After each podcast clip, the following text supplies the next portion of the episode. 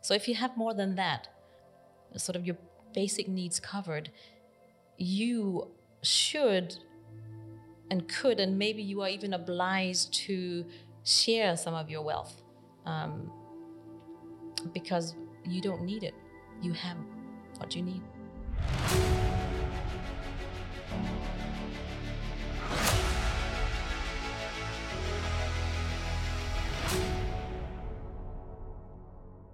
Welcome to the Mahrberg podcast, Redefining Wealth, where we sit down with inspiring personalities, give insights into the world of Mahrberg, and try to redefine and think about what wealth really means.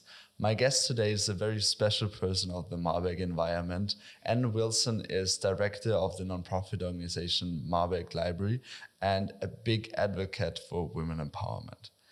Thank you very much, Ann, for sitting down. Um, how are you doing today? The sun is shining. We see the beautiful Alps here in Liechtenstein.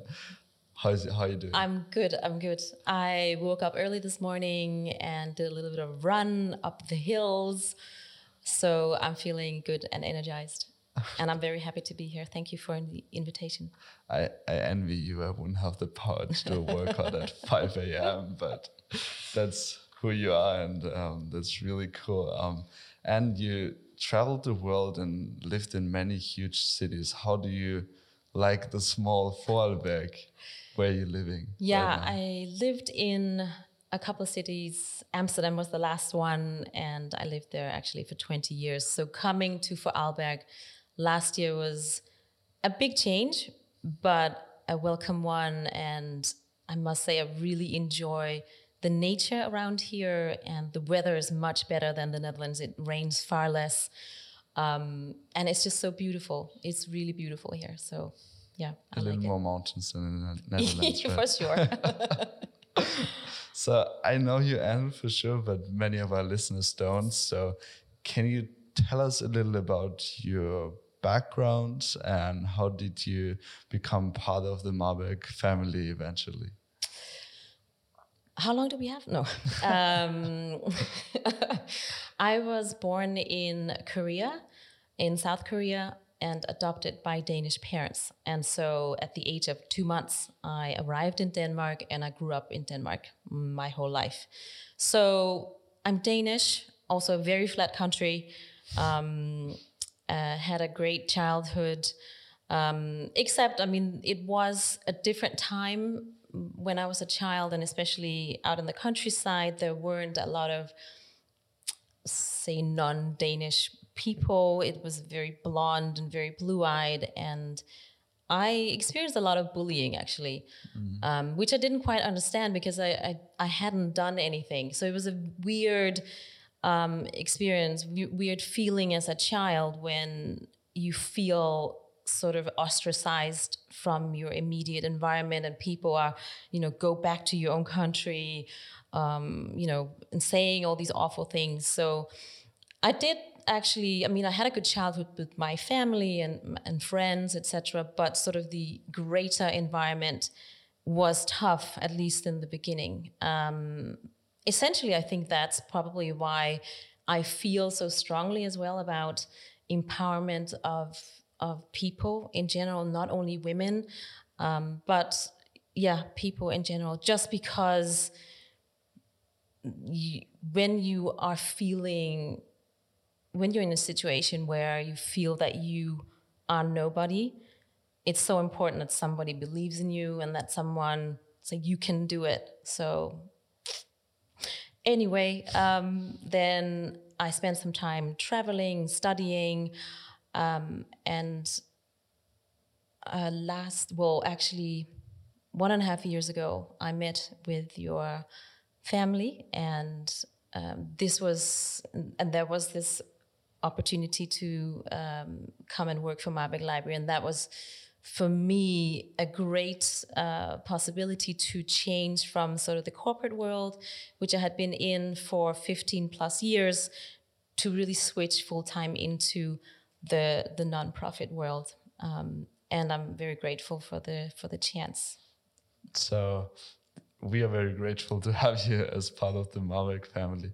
So um, your childhood also in a way um, drove you into this fear that you wanted to give back and help children in need correctly? Yes, I think, I mean, my parents were very supportive and they were very much like, you know, you can do anything mm-hmm. and we will support you. And, you know, don't let anybody else tell you otherwise.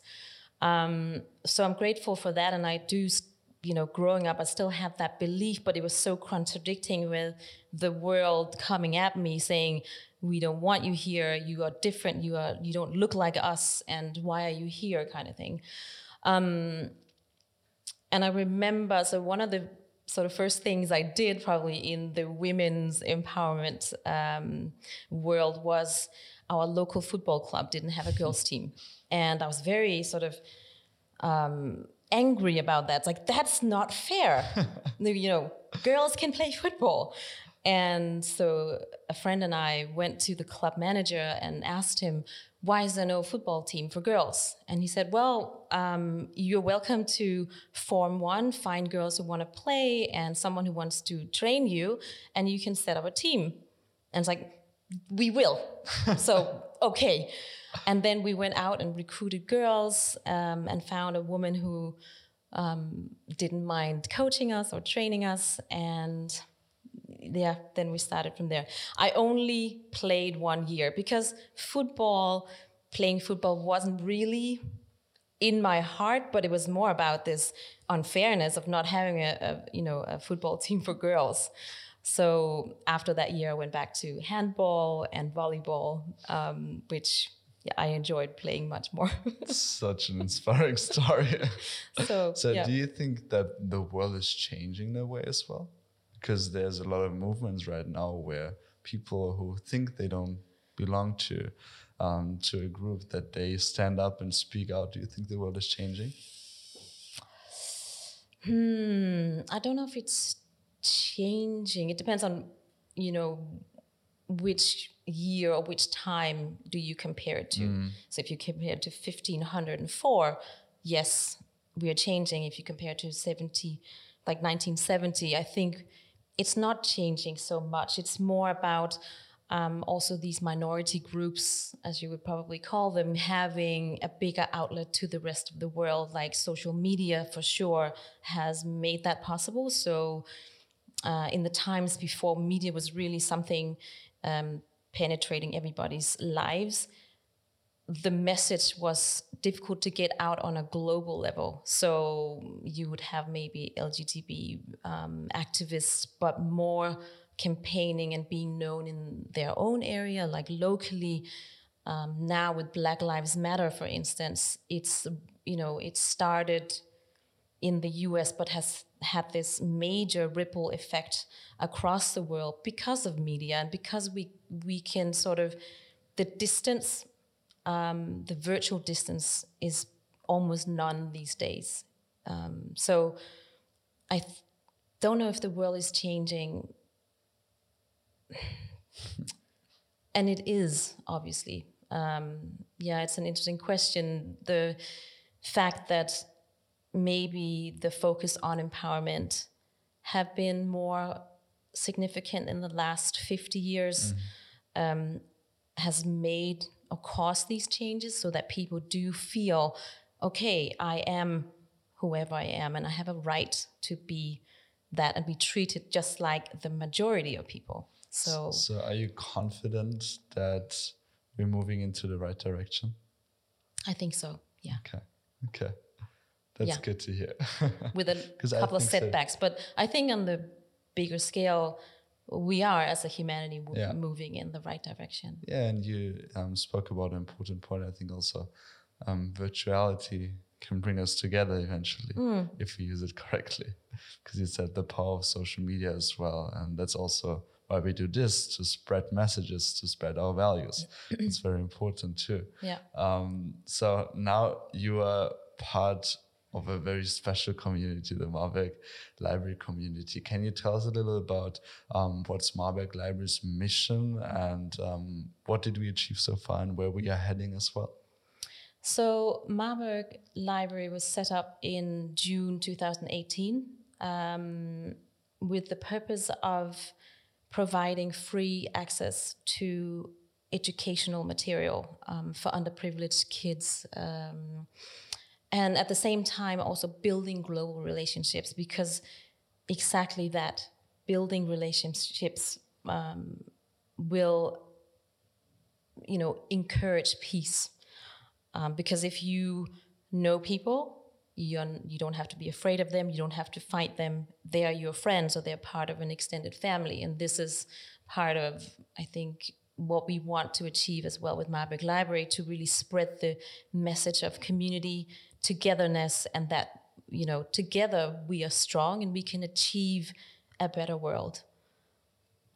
That's so cool. I just um, remember the speech of Julian at our last um, webinar talks from the hearts, where he said, Julian is one of our volunteers, where he said that Mahrberg Library is for him diversity. Mm. It's the place for him which brings people together, where everyone is equal. And I think it's it shows really how devoted our volunteers are as well, and what Mahrberg Library means to them. Yeah, right? I think there are two sides um, in our projects. One is obviously the the project itself, the core of providing the educational infrastructure or mm-hmm. the access to it um, for children um, who might not otherwise have the access, mm-hmm. Um, and that is very beautiful in itself. What is also beautiful is the other side of the volunteers that come with us on these trips um, because I think Mahrberg Library has no judgment of people. It's a very inclusive uh, mindset that we have, um, which I I really like, and I think in general, just people spending an extended amount of time together will encourage deeper conversations and that you can't have on social media. You don't have these heart to heart conversations in the middle of the night of you know what you think about the world how you fit in and all these sort of deep meaningful conversations. You rarely have them on social media. Mm. um, so i think that is important as well to encourage peace essentially you know creating good relationships and understanding of uh, where people come from because we all have our own stories so mm. yes, it's, every, it's like the every time when i'm at the mahrberg library project this deep connection you feel with mm. the people I've never experienced that before. For sure, you're um, you're faced with extreme challenges as well, and you're yeah. close together in a space which you are normally not. But at the end, I Mm, I spent time with people. I was with them at school for eight years, but I didn't um, get to know them as good as in the two weeks I traveled with them to countries and helped people in need. I think it's also the common goal you share mm-hmm. because in this time you just want to do good. You just give the love you got. It's uh, it's an uncondi- unconditional kind of love you give as well to the volunteers and to the kids. And I think that's so, so beautiful and important, as you yeah. said, that you have these deep relationships. And also because some of the projects takes us out of our comfort zone, which is also quite important for us to grow as people. And, you know, being with other people when that happens, when we are uncomfortable and vulnerable, I think that also creates a certain layer of depth in the relationship because normally when you meet up with friends, you're in a good mood or you would have canceled. You know, you, you only meet people when you are sort of up for it and you're looking forward to it and mm-hmm. it's all mm-hmm. good and fun. But you know, you know, it's no secret. We are pushed to our limits sometimes and things are uncomfortable or you know, we don't have hot water or electricity and all the other comforts that we normally have. And so that does something to people. It challenges people's comfort zone, in, in them in their out of their comfort zones. Mm-hmm. So I think that's another layer of sort of the the relationship building. Absolutely, and you speak about no electricity and no heat. Um, so we our last project um, took place in Nepal, and we both also traveled to to Kathmandu first, and then to Okhaldunga, ten hours drive from the city. Although it's only 240 kilometers, um, was for me personally the most exciting journey of my life. And um, I wanted to ask you as well, how did you experience it and um, what was really special? Walk in the park. About it. um, yeah, so my relationship with Nepal goes back to, I think, even before you were born. Um, I went uh, backpacking when I was young and I know that I always wanted to go to Nepal. I think it was an idea planted in the head, in my head by my mom, but I, I, I knew I wanted to visit Nepal, mm. and so I went trekking and sightseeing, and ended up spending six weeks there the first time, and went back a couple of years later. Um, with my mom actually uh, and then I started feeling sort of um, yeah I have to mention as well the first time I entered Nepal I came from India and we had to cross the border by land, by foot. And the first time I set foot in Nepal, I felt this sort of, ah, I'm home. It was such a strange feeling, um, but I really felt comfortable. And I don't know, that was because I, I had left India, which was chaotic and hot and, you know, just an attack on your senses, or if it was really because there was some sort of connection. Um, and at that point, I hadn't really lived, uh, seen the country or met the people because it was just crossing the border. And we had to stay the night and then move on uh, the next morning. But yeah, as the time went on, I just I was so in awe of the way they, you know, lived, uh, so resilient with little means, but always smiling. And I know it sounds cliche, but it did have an effect on me. And so when I was there with my mom a couple years later, I I started feeling guilty about being this wealthy, rich European who could just buy her way through whatever. Um, and I thought, okay, I'm gonna go back and I'm gonna give back. I really felt the need to give back to this country who'd given me so much beauty and uh, great experiences, and I felt guilty about consuming. Mm-hmm. I needed to give back. So um, I wanted to return, but there was a, a, a civil war that broke out, um, and it lasted for 10 years, and you couldn't really go back um, as a tourist. And when the civil war was over, I. When was this? Which year? It was 96 to 2006. Okay. And when the war had, um, when the war was over, I you know, it's still not immediately safe to, to go mm-hmm. because the country is in turmoil um, and reeling from all the atrocities that had happened. And at the time, I also had a new job.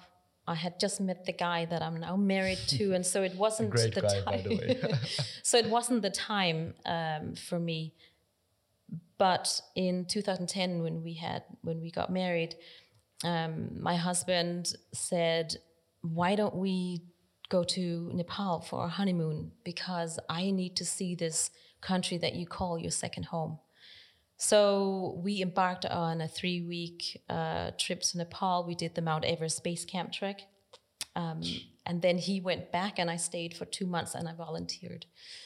Um, and so when I got back, because this was sort of a, a dream of mine for many, many years to give back and to be contributing and not just consuming, um, I thought, okay, now that's off my list. Do I then uh, just go back to my nine to five job and that's it, or you know what happened? What happens?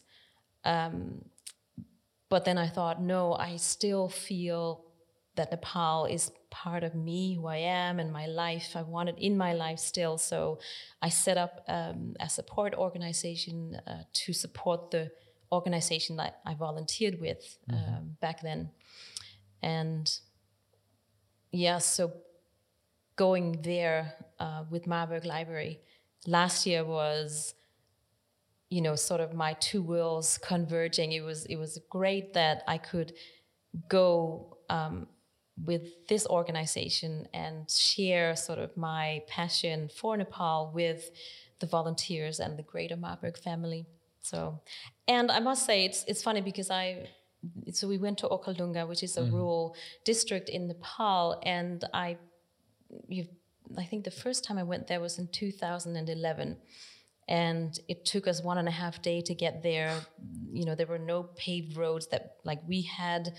Um, so it you was. You have to imagine we drove through rivers and lakes. It was crazy, really. Yeah, watch our video. yes, it's on YouTube, project, by the way. Our project video, um, but it was much more. It was much less developed, you mm. know, ten years ago, and so going there then, so in 2019, was a walk in the park. Like it was smooth sailing. It only took us eight, nine hours um, instead of 18. Mm. And, uh, you know, we had electricity and internet connection at this community learning center where we stayed, which is my first time experiencing that in Okhaldunga in Nissanke. Um, before that, um, the first times I went there, there was no cell connection. Um, yeah, and people were not connected to the grid at all. Um, so and we had hot water. I mean, it was very luxurious for me. and not all the time hot water. Not all the time. but the fact that there was, yes. because normally, you know, you would just bathe in cold water. Mm-hmm. But so. that's normal for you, right? So, so was this group also something special? So this project, because you did so many volunteer projects. I think every project is special and mm. every group is, is special, even with return volunteers, because it's not the same group that returned or that um, is in each project, and because we all bring something different to the table, um, the dynamics are also different. Um, again, I was I was surprised, not surprised, but I was amazed by the fact that the group got on so well. Mm. Um, there was no uh, bickering and he said, she said, and like whispers in the corner and, and splitting of the group. Of course, there's always groups within the group, and that's normal, but it wasn't, there was no maliciousness. It wasn't, oh, over there, you know, he just did, did, did this and this.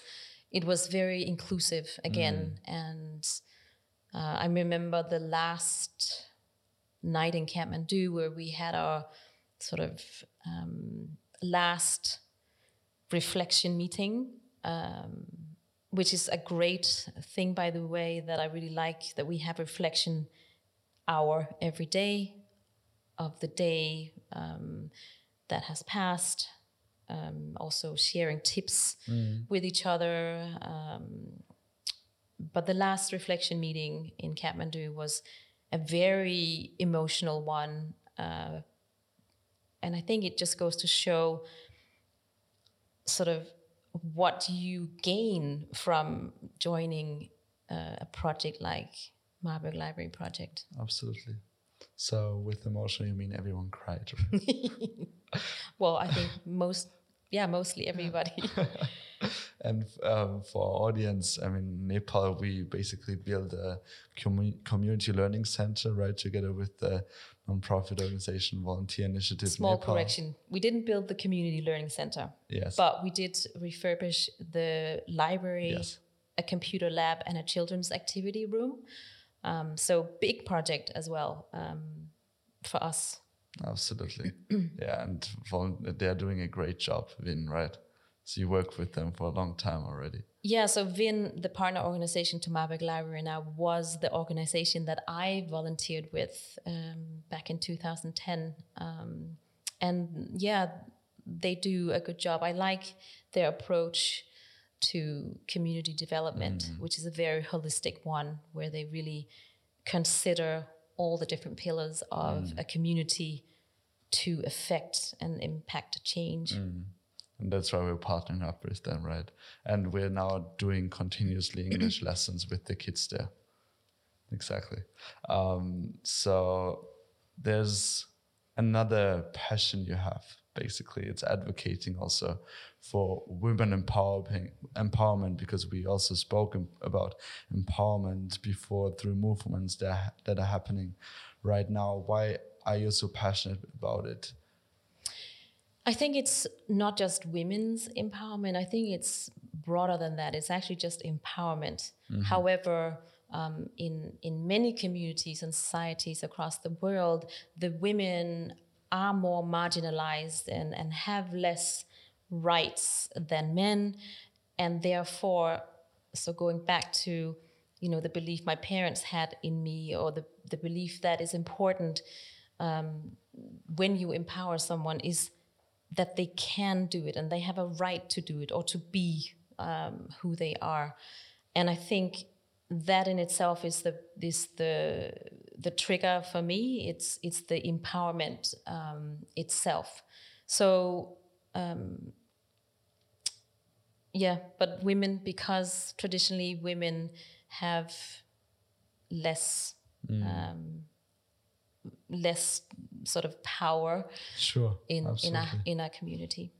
And if we go on a very practical level, what can be done to empower people? And also what can every single one of us do in our everyday life to to empower people in your opinion?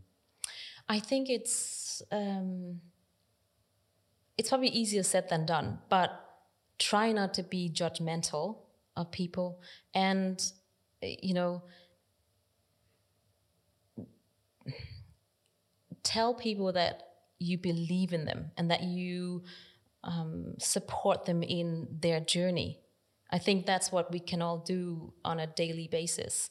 Um, it's okay to challenge people, um, to ask questions, difficult questions, because that's also how the other person and yourself will grow. But essentially, you know, be supportive of people and do not judge them. I think that is sort of the first step in empowerment. Okay that's very cool. I will take it to my heart as well and try to um, be more aware about it um, because I think it's oftentimes, even though maybe you do it on an everyday base, it's good to be aware of it and reflect yourself. Yeah, and it's natural because when you find yourself maybe uh, saying something that is sort of maybe derogatory or excluding of some, it's essentially your own insecurity that is speaking and and you know we can't blame ourselves for that. We are just people but if you are aware of it i think that's a good start. Mm. so um, you told us before that you were before in the corporate world and um, as a side hustle basically you did the um, support of the nepal project um, where you help disadvantaged children is this job you have in a sense at Mahrberg Library a dream come true to invest yourself to give back all the time basically? Yes. Yeah it is. Okay. that's very cool because um, it's I have to say since you're also on board at Mahrberg Library, it's a special special energy as well because you're such a bright lady and so powerful as well um, that many people are surprised as well by um, the power you have to give as well. And I think it's a good role model for also the many volunteers that embark on this journey and um, support us in our mission also to give back because eventually also at Mahrberg mm. Wealth we want to do to do as much profit so that we can give as much back as possible. So Mahrberg Library is the end goal. um, many don't know, but your German is great. Ach so, Mensch. It's so nicht. good. Did you um, already learn some slang words or some? Did you understand fall fallback people, Swiss people? Sometimes. Uh-huh. Okay. but if they go really deep into the dialect, I don't okay. know what they're saying. so it will be my mission in the next months to come that I'll teach you some Vorarlberg okay. slang and Swiss slang. Okay. okay, deal. Um, there's one last question we always ask our guests, and um, because we, as a wealth managed company, as a family, as Mahrberg Library, it's important for us to reflect and ask us the question what wealth means. So, what does wealth mean to you, Ann? Wealth to me is when you have more than you need. And I think the majority of people in in Europe, maybe the US, uh, Australia, Canada, have more than they need. And when I say need, it's basically a roof over your head, a bed to sleep in, and food on the table every day. So if you have more than that, sort of your basic needs covered, you should and could, and maybe you are even obliged to share some of your wealth um, because you don't need it. You have what you need. So, yeah. Very beautifully said. Um, that's a good end to this very inspiring conversations. And um, I'm really thank you that we're together on this mission. And um, I'm sure that together with this great community, we will empower many children and bring change to many children's lives so that they can pursue their dreams and um, get a proper education, get access to the internet, and eventually bring peace to this world. Um, thank you very much for your time, the beautiful conversation, and um, I'm really looking forward to all the things we do together. Thank you, Elias. Thank you for having me, for taking your time, and I am equally looking forward to changing the world. Thank you very much. Thank you.